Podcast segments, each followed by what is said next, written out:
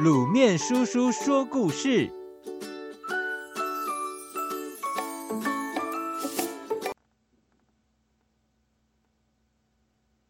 入木三分。王羲之是我国著名的大书法家，又因为他曾经担任晋朝的右军将军，所以大家又称他为王右军。一般而言，秀丽的字体易显得柔弱无力，而雄厚的字体反而显得粗俗笨拙。王羲之却能结合两者，互补长短，而表现出独特的雅健之风，可见他书法功力的深厚。王羲之最擅长的字体是草书、隶书，其中以《兰亭集序》《黄庭经》最为著名。现在学习书法的人也都以他的作品为范本，借以临摹。所谓天才是三分天赋，七分努力。因此，王羲之固然天分极高，但经年累月的不断勤练才是他成功的主因。王羲之对字体的临摹，不但下了番功夫，也无时不在揣摩字体的结构、骨架以及字的气势。相传，王羲之有个习惯，每当他心里想到字的时候，便会随手在衣襟上画着。日子久了，竟然把衣服画破了。另外，在他年少时，时常利用一处池塘来洗涤笔砚，渐渐的，池水竟然全都变黑了。据说，他也非常喜欢鹅。常对着溪中戏水的鹅来发呆，后来竟然从其中领悟出运笔的诀窍，而使书法更为精进。由此可见，王羲之的书法能达到炉火纯青的地步，并非一蹴即成，而是投入无数的精神和勤奋所获得的结果。有一次，乡里准备举办一年一度祭祀大典。便请大书法家王羲之将祝词写在一块匾额上，事后再拿给工人照着雕刻。结果发现王羲之的笔迹竟然深深印入木头里，达三分之深呢、啊。就这样，一个人传过一个人，不但王羲之的名声更加响亮，而入木三分也成为人人皆知的成语了。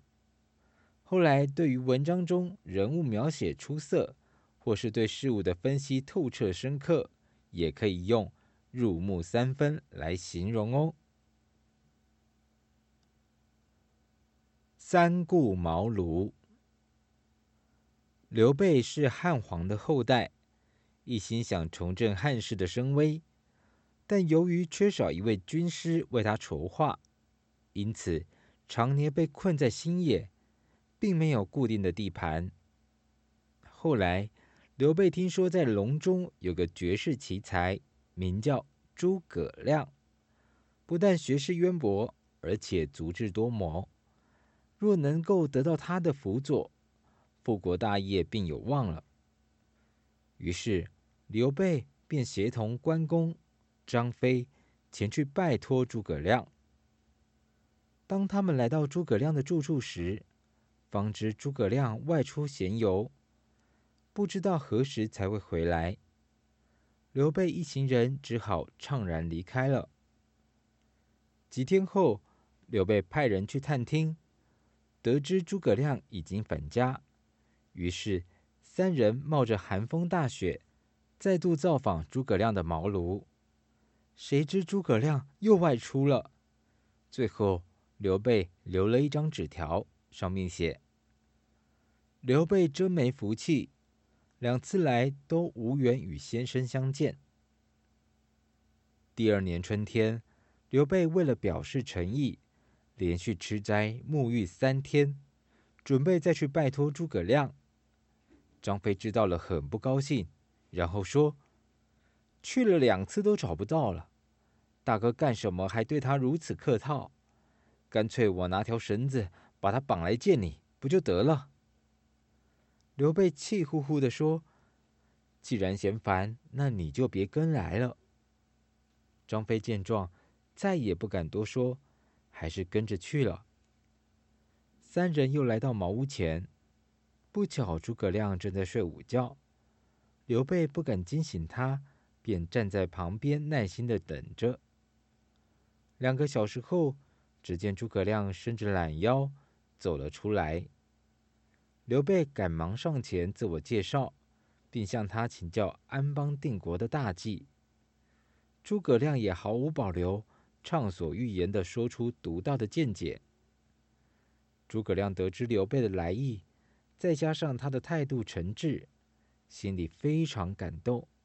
再说，以其尊贵之位，肯三顾茅庐，更加确定他是一位明君，便答应了刘备的请求，出来帮他建立蜀汉皇朝。